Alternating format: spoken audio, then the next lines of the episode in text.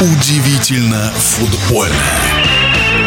На чемпионате мира уровень футбола в стартовых матчах команд оставляет желать лучшего, и даже на этом фоне обновленная сборная России в товарищеских матчах с Таджикистаном и Узбекистаном, которые завершились в ничью 0-0, смотрелась невыразительно. Вот что сказал футбольный эксперт Александр Ухов. Две нулевых ничьи с командами, которые занимают 109 место, это Таджикистан, и 77 место – это Узбекистан в рейтинге ФИФА. Россия пока на 33-м месте, но думаю, что после этих двух ничьих опустится пониже. Вот эти две нулевые ничьи, по мнению многих, связаны, конечно, с теми экспериментами, которые главный тренер сборной России Карпин – сейчас проводит. Он смотрит новых игроков, смотрит, кто из них на какой позиции, где, как сможет усилить команду. Если сборная существует для того, чтобы играть футбол на самом высоком уровне, это одно – если она существует как вещь в себе для того, чтобы просто надо иметь сборную страны, это совсем другое. Так вот сейчас, после этих двух матчей, про матч с Киргизией я даже не буду говорить, ветераны нашей сборной Советского Союза, России открытым текстом говорят, а зачем эти ребята выходят на поле? Почему они берегут себя на этом футбольном поле? Почему не, не горят глаза? Почему они так медленно играют? В общем, одни почему и эти почему со знаком минус.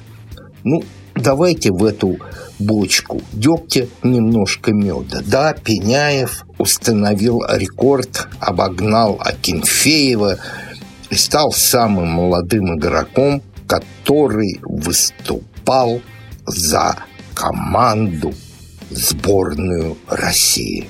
Светлое пятно, ну, на том фоне, который был, да, Литвинов вышел с Узбекистаном, ну, играл не хуже других, не сказать, что лучше. Я вот обратил внимание, знаете, на какую вещь? Еще э, казахский судья Сахи пожалел нас.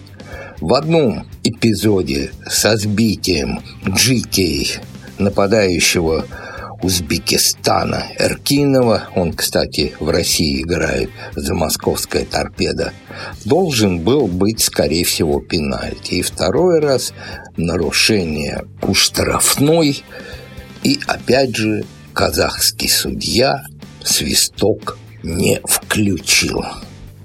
Ну, в общем-то, нам до сборных Узбекистана и Таджикистана, честно говоря, ну, не очень хочется смотреть. Хотя, кто знает, быть может, мы будем смотреть на то, как они играют, плюс еще сборная Киргизии, ведь разговоры о переходе РФС в азиатскую структуру ФИФА продолжаются. И давайте еще взглянем на реакцию тренеров. Петр Шегарт, тренер сборной Таджикистана, ну, был счастлив, кричал по-таджикски «Таджикистан, вперед, Таджикистан, ура!»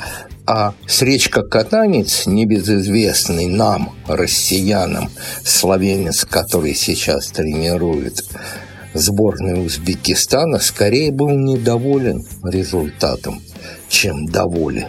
И это тоже о многом говорит. Когда теперь ближайший матч сборной, никто, наверное, даже в РФС не знает.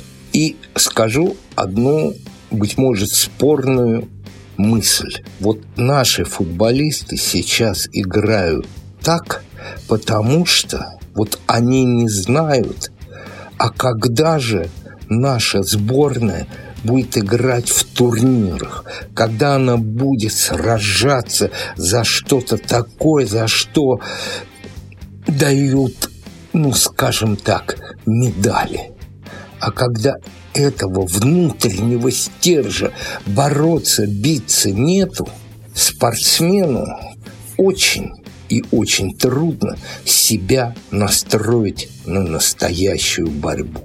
Вот в этом, по-моему, и заключается та игра, которая показывает наша сборная. В нашем эфире был первый вице-президент Федерации спортивных журналистов России Александр Ухов. Удивительно футбольное.